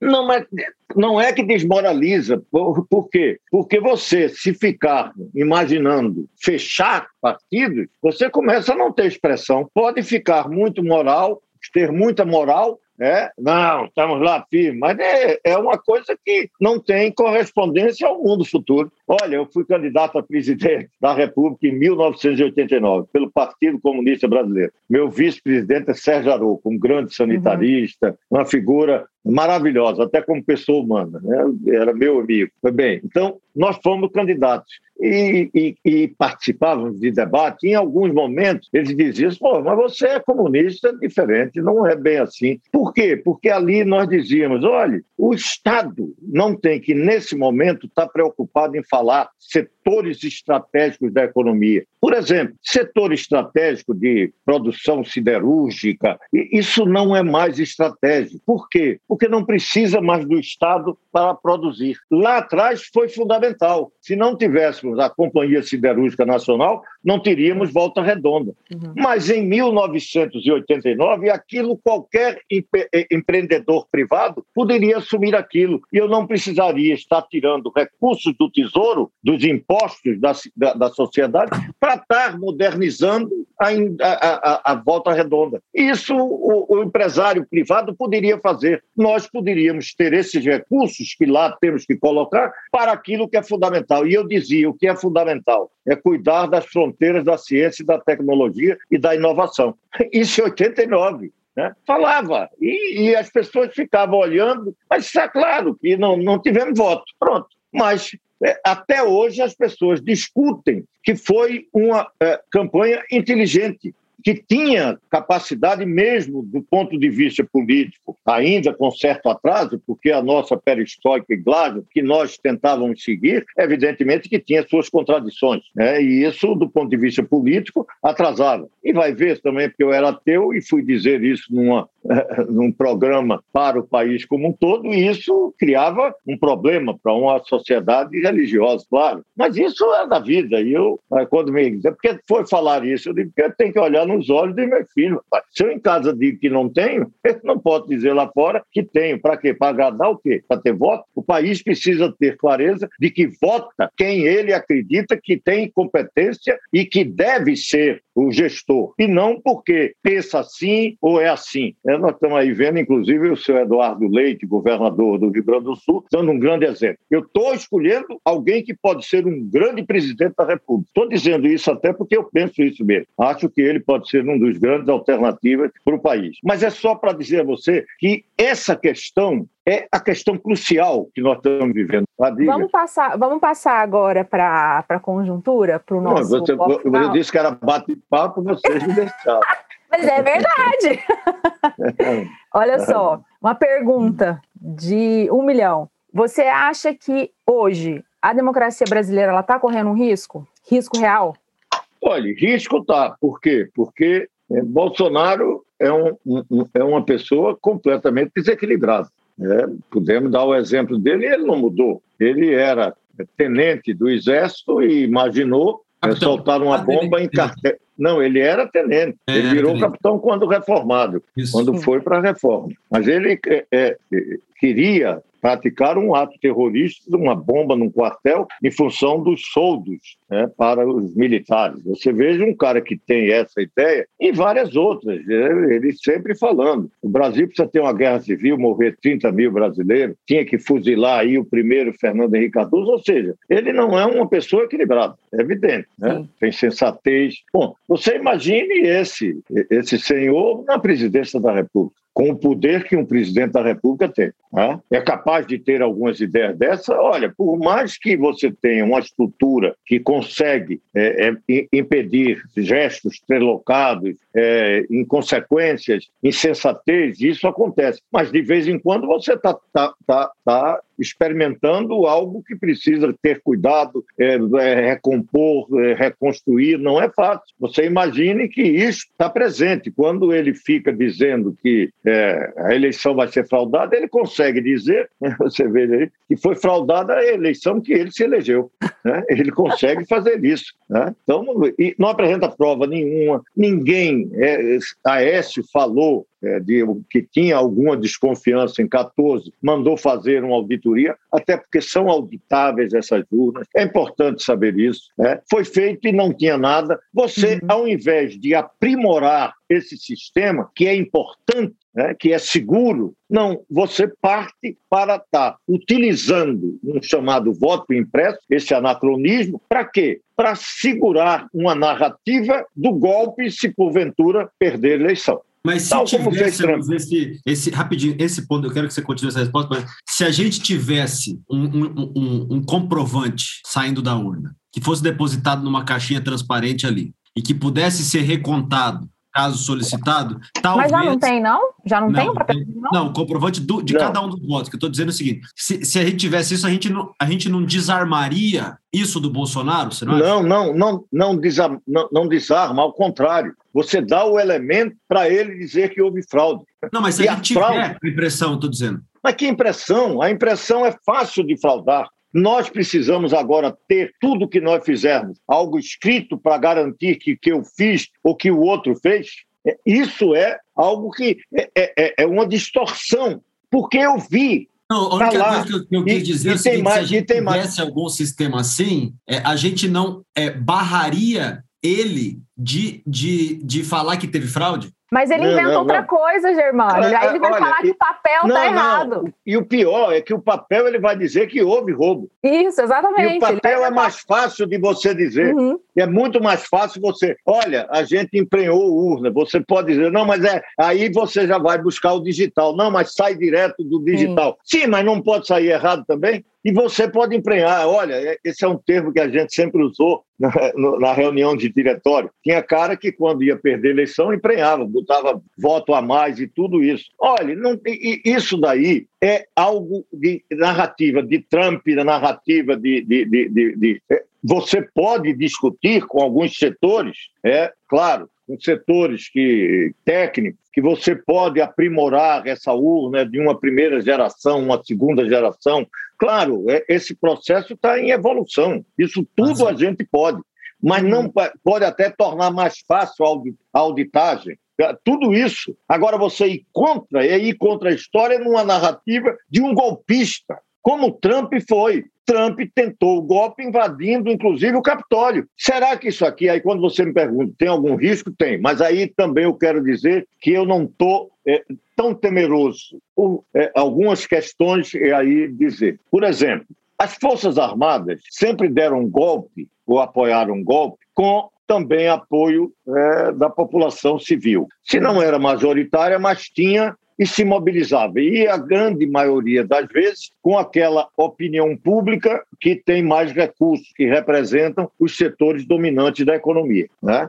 Isso é representado pelos grandes jornais, pela imprensa, pelas igrejas, sempre foi isso. Em 64 eles fizeram com algumas marchas é, de uma classe média religiosa, pátria, Deus, pátria e família. Em São Paulo foram algumas grandes manifestações. Lá em Recife apareceu um padre Peyton, é, que começou a mobilizar a sociedade também contra o comunismo. É, família que reza unida, permanece unida. E esses movimentos esteve pelo Brasil todo. E as Forças Armadas deram um golpe com apoio e financiamento desses empresários dos Estados Unidos. Tinha o Instituto Brasileiro de Ação Democrática, IBAD, que uhum. patrocinou eleições naquela época, tudo, tudo.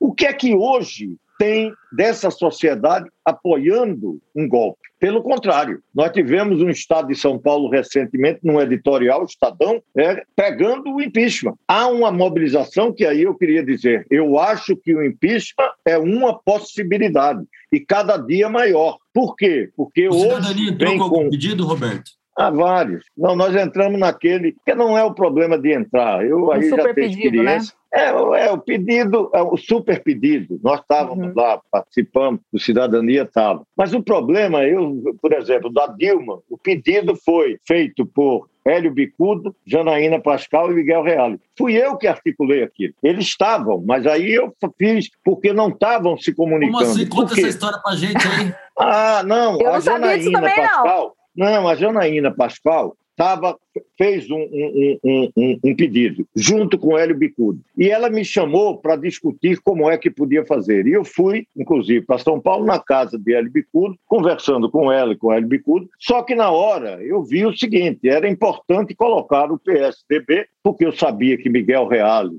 que é um jurista, também estava fazendo uma petição. O PSDB, naquele momento, já começava a discutir a possibilidade de apoiar o impeachment. Então, eu fiz o contato e eles três escreveram um novo pedido, e isto chegou no momento em que Eduardo Cunha, presidente da Câmara, teve um entrevero com Dilma. Num processo que estava com ele no Conselho de Ética, Dilma não apoiou muito, e aquilo uhum. chegou, esse pedido, no momento em que ele estava disposto a aceitar. Pronto. Por quê? Porque também estava na sociedade intensa mobilização pelo impeachment grande disputa também o PT se mobilizando contra, mas você tinha é, é, manifestações impressionantes na Paulista e pelo Brasil afora e começou a ganhar força politicamente na, no Congresso Nacional, porque o Centrão naquela época estava com Dilma. é? Também naquela época se dizia nada, é difícil mudar, porque o Centrão está lá, o Centrão não vai. Não existe isso. Se houver pressão da sociedade, o parlamentar muda. Por quê? Porque ele é eleito pela sociedade. Porque a pandemia é, é, promove o impeachment de Bolsonaro pela sua seu negacionismo, seu, é, suas ações e omissões criminosas. E agora acrescido de processos de corrupção. Uhum. Né? Então você tem todo um elemento, e essa CPI provavelmente terá um relatório muito duro em relação a Bolsonaro. Então, isso é um, um, um fator de mobilização de impeachment. Mas eu, a pandemia também atrapalha a manifestação. Sim. Né? Por quê? Porque eu conheço muita gente, eu mesmo só fui depois das duas doses, e assim mesmo não, não fui para nenhuma aglomeração maior, ficava um pouco de, distante, né? não, não era no meio do. É, até porque isso não tem como você evitar né, manifestações dessas, mas você pode cuidar um pouco mais. E todo mundo de máscara, tem é, uns certos cuidados. Mas isso tem atrapalhado, e tem atrapalhado outros problemas que são políticos. É de que a questão do PT é, exclui, até porque eu não sei se alguns setores do PT querem efetivamente impeachment, né? e aí briga com quem eh, vem e que não é do PT. Isso fizeram lá, o PCO fez isso lá com com o PSDB, e nós estávamos até juntos, Cidadania estava com PV, PSDB. Era um momento importante, se não tivesse havido aquilo, para a gente crescer essa unidade. Mas estão divididos, não adianta, não é agora. Com o PDT também em Santa Catarina também teve problemas, né? vários outros aí. Mas aí é, é, isso vai ser resolvido. Quando chegar o momento que isso efetivamente se impor, vai ter, até porque quando você for votar lá, você não quer saber que quem vai votar a favor de você é, é, seja quem for. O importa é que tenhamos que não é fácil ter é, é dois, dois terços dos votos. E tem que ter, senão não aprova. Então uhum. não é fácil. Mas é, é, essa essa petição do impeachment, ela não é a mais importante, porque as pessoas muitas vezes dizem, mas não tem fundamentos jurídicos. Oh, por favor, isso é crime político. O, crime de responsabilidade não é crime previsto no Código Penal, não tem nada a ver com o Poder Judiciário, nenhum juiz é, tem a ver com o processo. É um processo que é decidido pela denúncia, aceitando por dois terços dos deputados. E aprovada essa denúncia, recebida a denúncia, vai para o Senado, aonde, por dois terços, ele julga, faz, decretando impeachment ou não. Nas duas vezes que nós fizemos, fizemos mais de dois terços na Câmara e mais de dois terços no Senado, com Collor e com Dilma. Não era discussão jurídica se houve, não. O crime de, de, que chamaram de pedalada é um crime administrativo que o presidente da República comete. E é crime de responsabilidade previsto na lei. Acabou. Ah, mas isso é muito pouco. Sim, em relação a Bolsonaro, muito pouco. Né? Em relação a Lula, menos ainda. Mas Lula não teve elementos políticos. Inclusive, Michel hum. Temer depois até legalizou a questão da, da pedalada fiscal, né? Quando ele assumiu, ele baixou uma, um decreto regulamentando. Uh... É, porque, é, porque é um mudança, pro, problema. Não Olhe, por exemplo, quer, quer ver o, o, o que Bolsonaro fez ao dizer que não ia, se não, se não aprovassem o voto impresso, não ia ter eleição. Você lembra que ele deu uma declaração dessa? Uhum. Se nós tivéssemos já movimentos pelo impeachment, isso era um crime de responsabilidade. Por quê? Porque você atentar contra instituições democráticas é crime de responsabilidade. E quando um presidente da República fala, não sou eu nem você. Sim. A gente pode dizer a besteira que quiser, mas ele não pode. Não pode. Entendeu? Então não, não é assim, não. Um presidente. Aí ele diz, ele pode sair sem máscara. Sim, para quem disse isso? Como é que um presidente da República é irresponsável dessa forma? Em relação à pandemia, Roberto, o, o, o cidadania está com. É, é tá, tá presente na CPI, né? Então, é, tá. dois senadores dois, que estão se muito. muito bem, que estão tendo uma participação muito boa. Crucial, o, é. O, o, não é estranho o, o Alessandro, porque é, ele é um delegado de polícia, de civil. Então, isso ajuda, porque ele vive, ele sabe inquirir. E é verdade, ele é muito, muito preciso, ele é até uma figura meio contida, não, quase não ri, conheço bem ele. Ele não leva mas é um, um grande quadro. E ele, é, não é, não, não é. Ele, ele busca é, é, e tem tido grandes resultados. E a Elisiane Gama que tem se revelado, né? Realmente, ela junto com a Simone Tebet uhum. e até aparece a, a, Leila Barros também aqui de Brasília. Maranhão, de vez em quando ela tem. A Elisiane é do Maranhão e tem tido uma excelente atuação lá. Agora, olha, o, o, a, a CPI está é, sendo muito beneficiada, porque é, é, um, é, é, essa nova realidade que nós estamos vivendo. é, a, a, o, na, na, sistemática jurídica, você tem aquele habeas corpus que lhe garante ficar calado para não quando possa lhe incriminar, né? Uhum. não produzir provas contra você mesmo. Então, esse instituto jurídico isso para antigamente não tinha nenhum problema, era ótimo, porque você na frente do juiz dizia lá, não falo, não falo, e acabou. E aquilo, é, você não tinha nada contra você, não, nada. Hoje, isso pouco adianta. Tem um exemplo impressionante. Aquele Wizard, né, como é Carlos? Carlos Wizard, isso. Wizard. Ele foi para lá também com esse habeas corpus, disse que ficava calado, não respondeu nem qual era a religião dele, né? Só que ele dizia as coisas que eu não vou dizer nada, aí você metia um vídeo do que ele falou num programa de televisão, é, no, nas suas redes, e acabou. Ele ficava dizendo que não ia dizer nada, mas já tinha dito tudo, está lá. Quer dizer, é, é, esse mundo novo é, tem que fazer com que todas as instituições né, se adaptem. É, eu me lembro que eu discuti quando estava como, ainda como deputado, a grande discussão da gente fazer audiências, ao invés de fazer você ter um sistema de segurança para trazer um preso de alta periculosidade para o fórum no centro da cidade, isso é outro problema, tiroteio, tentaram. Né? Então, é, você, ao invés de trazer, você faz audiência, né? ele na, na, na, penitenciária e o juiz fazendo.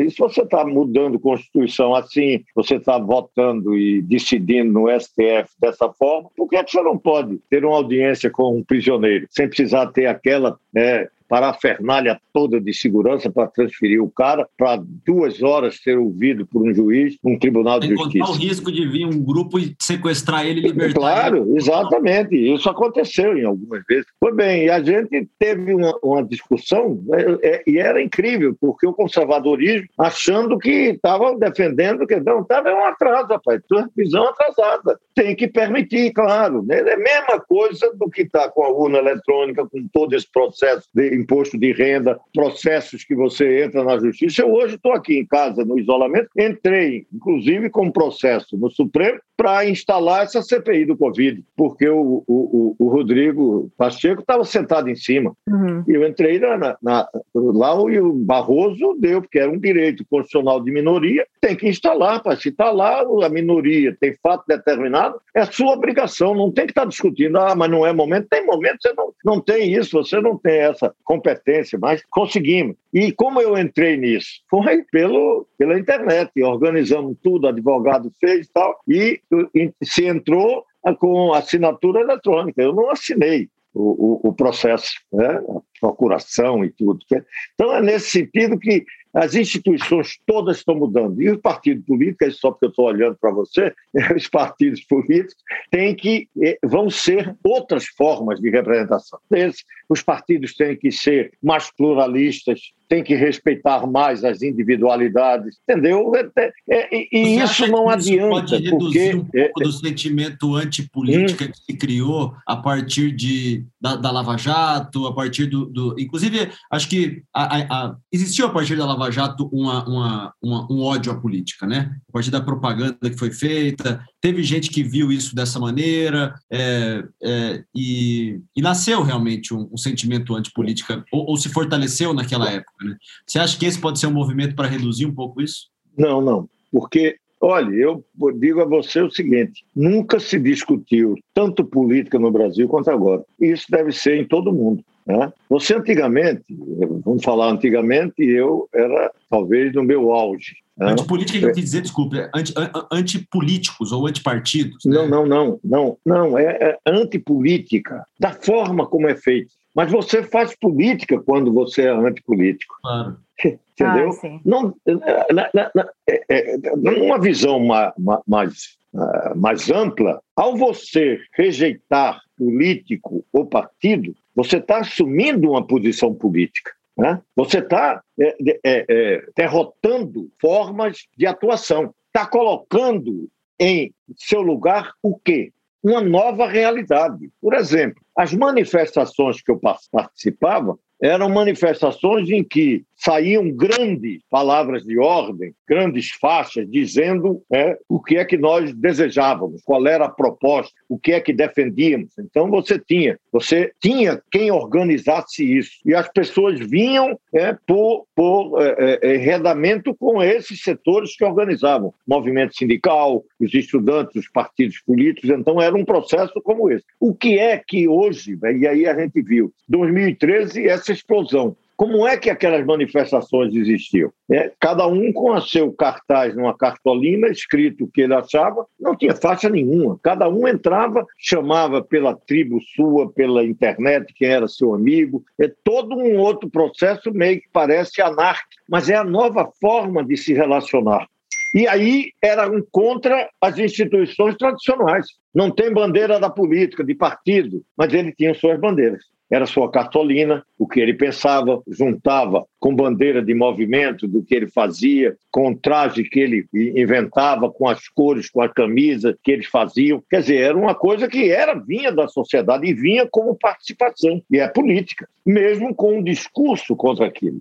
É, essa ideia de ser contra a política não é porque nós estamos sendo contra essa política que está aí. Né? Não, não sou eu, estou dizendo a sociedade, a juventude acha que não resolve nada, não, não expressa, não me representa. E isso está muito fácil, porque você pega um celular e bota, esse cara não me representa. Pronto. Mas, Roberto, Pode... será que será que essas pessoas, assim, hoje em dia, né? A impressão que eu tenho é que eu vejo muitas pessoas que é, elas não sabem que ao negar é, tudo isso que está aqui, elas também estão fazendo política. Elas pensam que a política é alguma coisa ruim mesmo, e aí elas se imunem, que você falou assim, ah, tem que colocar alguma coisa no lugar. Elas se imunem de um discurso super moralista e que muitas vezes pode redundar num autoritarismo, entendeu? Eu entendo completamente o que, você, o que você falou da, da sua época, né? Que era tipo assim, aquela coisa contra a ordem, e você tinha um ideário, mesmo que você quisesse é, mudar tudo que está aqui, você tinha sua suas ideias e você não era contra a representação, você não era contra não. o diferente, entendeu? Hoje em dia eu tenho Sim. essa impressão que as pessoas não, elas olha, acham que estão contra a política mesmo. É, mas olha, é, é, a forma é, de antigamente também você tinha grandes cruzadas moralistas. Uhum. Não pense que isso é coisa do Lava Jato. De agora. Uhum. Não, ao contrário. Você teve, por exemplo, o período de Lacerda, Carlos Lacerda, líder, do Rio de Janeiro, né? e era um, um, grande orador, era uma grande liderança da, da, direita, e era golpista, e era de um moralismo tremendo. Né? Um mar de lama de Getúlio e contra João Goulart também. Né? Então você teve esses processos sempre. O que o Lava Jato representou é que foi algo é, mais sistemático. É, foi uma operação e tinha, é, é, pela força que a opinião pública foi ganha para isso, uhum. eles foram em cima, inclusive, do poder. Uhum. Né? Porque os outros tentavam, aí resolviam com um golpe de Estado. Aqui não, foi pelo aparelho judiciário. Uhum. É importante lembrar isso. A Itália também tinha feito isso com mão limpas né, combate só. A Itália é um pouco mais perigoso do que aqui, porque era a corrupção entranhada no governo com a máfia. Né? E isso provocou, inclusive, atentados terroristas, morte de juízes, de promotores. Né? Foi um período. E era muito localizado na Itália, não era no centro de Roma, não era mais na, na, é, na Sicília e províncias do, do, da, do, sul do país. Mas o, e, e eram, não, não, era com a força que teve a Lava Jato. Essa foi talvez uma das maiores operações em termos de combate à corrupção do mundo. E gerou, evidentemente, como gerou, e na Itália também, mãos limpas, depois foi toda destruída, até mais rápido do que aqui, mas é, é, é, esse é um fato que teve uma distorção, claro, porque o problema brasileiro não é um problema da corrupção. Isso é uma, se pensar isso, é, evidentemente não está enfrentando a realidade brasileira, que não é fruto da corrupção, é fruto de políticas equivocadas, de falta, ausência de políticas, é, de decisões concretas, de você criar a sociedade com maior distribuição de renda, maior busca de igualdade, uma série de problemas. A corrupção está no meio disso, mas não é. Né? Projeto de longo prazo, né? Uhum. Claro que não tem, tudo isso. Mas eu, eu, agora, essa ideia do cara achar que não está fazendo política, né, no fundo, é uma outra forma de fazer, fora do que é tradicional. Por isso, muito aparece, tem que ser o novo, é o novo. É, é, então, essa ideia de que tem que ser. Por quê? Porque é uma rejeição ao que aí está ao Estado que aí está, e, e busca fazer. Muitos já até eh, depois eh, não querem mais nem saber disso, não querem saber de política. Mas enquanto ele continua aqui falando e dizendo o que ele pensa, a política está sendo feita aqui. Mas, em geral, é. essa turma ainda está com o Bolsonaro, né? Em geral. Essa não, galera do não. quero na. Ou pelo não, menos o Bolsonaro ainda tem um pouco desse discurso. Tem, mas do Bolsonaro tem do, do, do setor mais atrasado do ponto de vista cultural, conservador, fundamentalista, pautas culturais, pauta da família, esses mitos que são criados, e contra um pouco da diversidade que eh, o mundo está começando a conviver né? Que sempre existiu, mas que era, é, como se diz, no armário, debaixo da cama, escondido, né? e sofrendo, como ainda sofre, discriminação, é, a homofobia está aí como um grande exemplo disso. Então, é, esse setor mais atrasado ainda é bolsonarista. Por quê? Porque é de direita. E ele é, representa um pouco isso. Ele representou também uma força muito grande da corrupção, é, combate à corrupção. Ele conseguiu, mesmo sendo corrupto há muito tempo, miliciano desde que iniciou a sua carreira política, ele conseguiu passar como se fosse o anti-establishment. Né? Ele conseguiu galvanizar grande parte da sociedade brasileira como um cara que era contra o se era contra tudo e contra todos, vai mudar tudo, combate à corrupção, lava jato, tanto é que ele conseguiu, por conta disso, trazer o próprio é, é, é Moro para ser ministro, foi a maior bobagem que Moro fez na vida, provavelmente está se arrependido há muito tempo, mas o, o fato é de que esse setor se reduz. Por quê? Porque Bolsonaro não era nada daquilo que foi apresentado. A única coisa que ele apresenta é uma coisa que a sociedade crescentemente é contra, que é o armamentismo. Né? E já alguns exemplos estão dados aí. As pesquisas estão dizendo que no Brasil está se matando muito mais né, do que se matava. Né? Você tem três vezes o, a, o número de armas distribuído pela população brasileira. E isso é uma loucura. Vamos entrar em 2022 para a gente estar tá encaminhando para o final. Ah.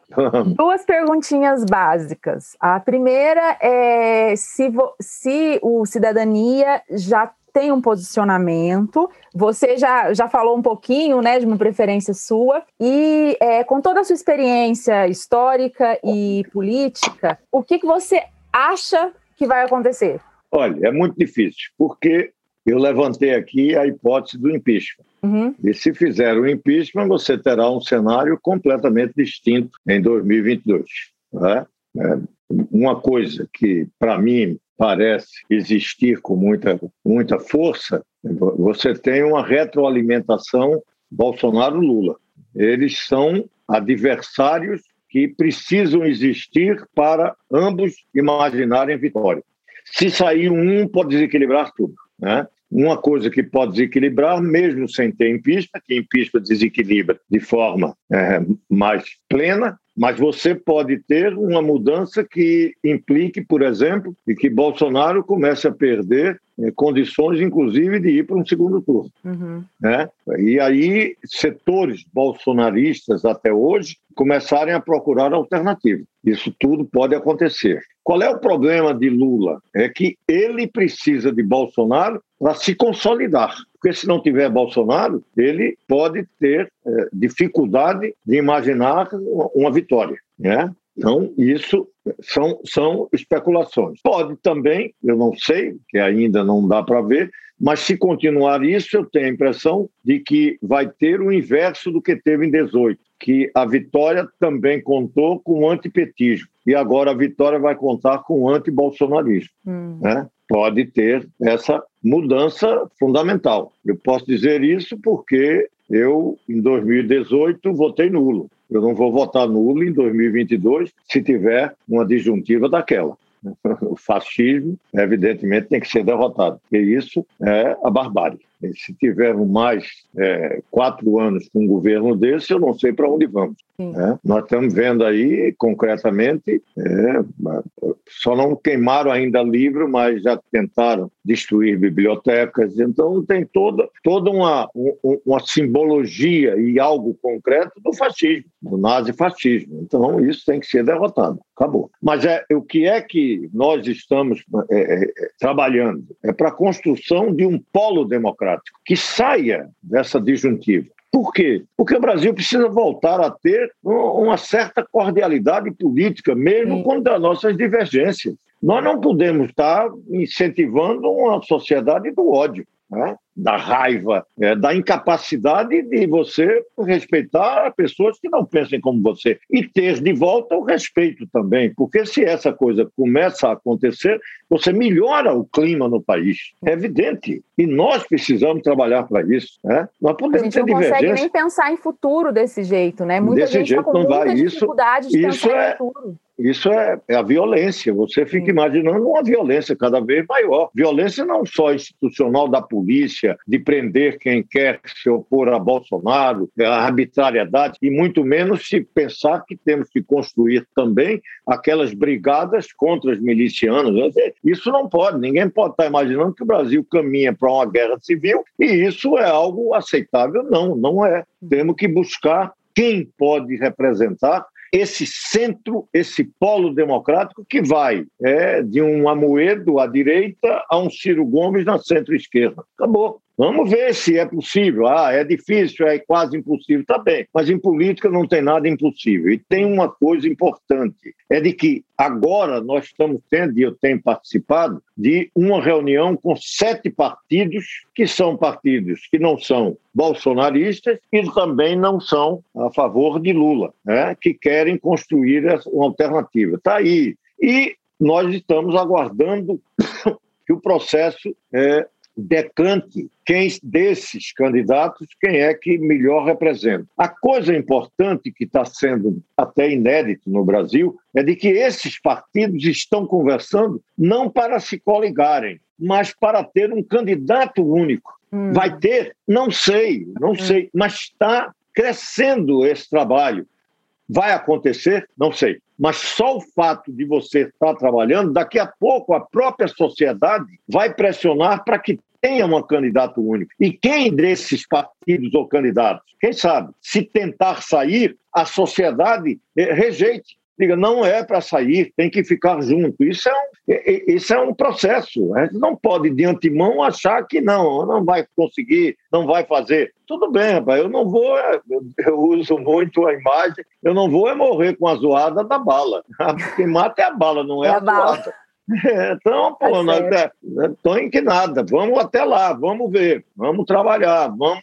Se tivermos é, persistência, se tivermos vontade, a sociedade está esperando isso. Vamos ver se a gente constrói. Germano, vamos chamar o Roberto para o nosso desafio? Momento Jânio Quadro!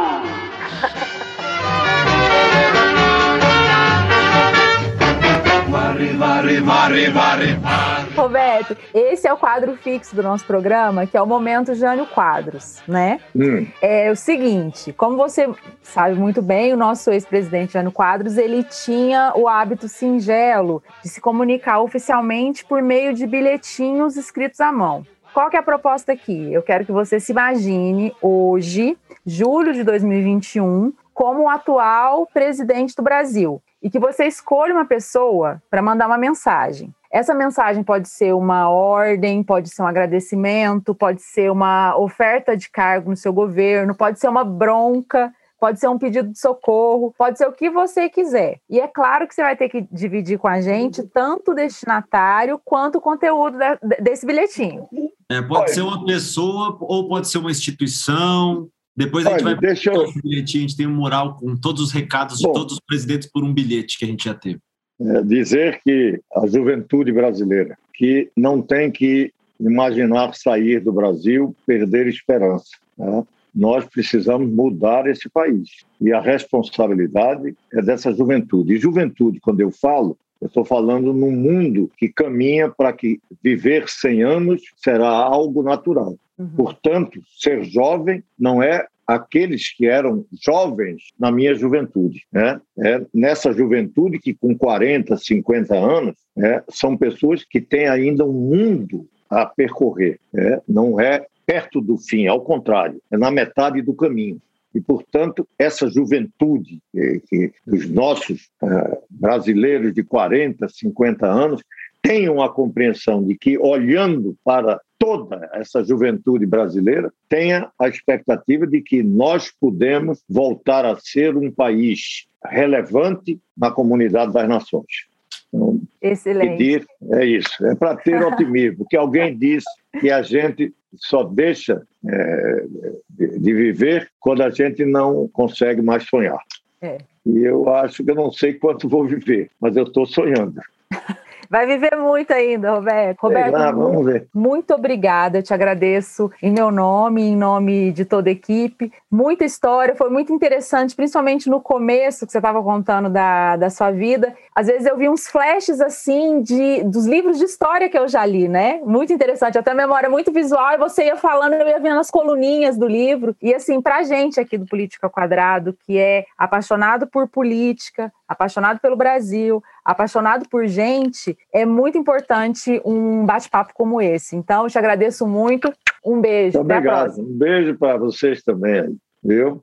Obrigado, Roberto. Foi muito bom. Grande abraço. É, deixa eu só te pedir uma coisinha. Qual a música da sua vida? Que a gente tem uma lista de músicas no Spotify para as pessoas escutarem.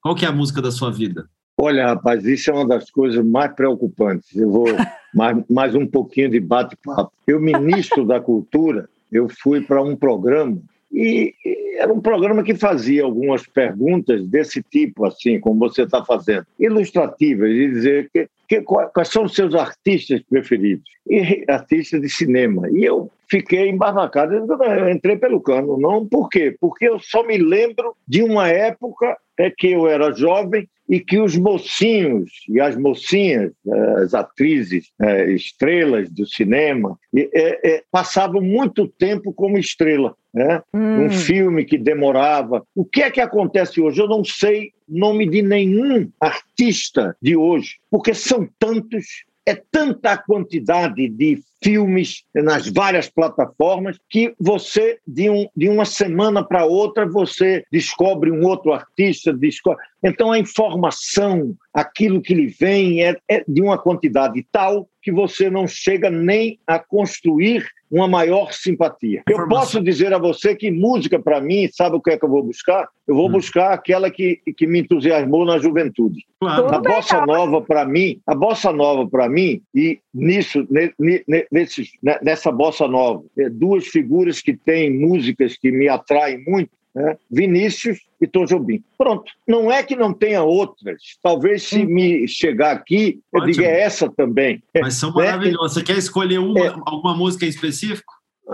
é, se todos fossem iguais a você, é, é uma ah. que, que, vale a pena. É Roberto, Mas é... muito ah, bom então, ter você conosco aqui hoje. Agradecemos profundamente. Muito obrigado aí. Viu? Valeu. Felicidade aí para vocês. Sucesso. Obrigada. Valeu. Então, por hoje foi isso, galera. Muito legal o programa. Espero que o Caio volte logo, porque é, eu acho que ele faz isso aqui um pouco melhor do que eu. Achou difícil, amigo? Não, difícil não, foi agradável. Foi, foi até longo, né? Até me empolguei aqui, né, Lê? Você viu? é, mas aí, sigam a gente nas redes sociais, galera. A gente tá no instagram.com/barra política ao 2 e no twitter.com/barra política ao 2 e em todas as plataformas de áudio, como política ao quadrado. E como é que o Caio fala, né? Um grande abraço para todo mundo. Um grande abraço. Beijo, gente. Política ao Quadrado é uma produção independente ao quadrado. Ajude a gente. Acesse apoia.se barra política ao 2. Apresentação de Lívia Carolina e Caio Barros. Técnica e vídeo, Cauê Pinto. Edição e mixagem, Bruno Rossetti. Produção, Germano Neto. Eu.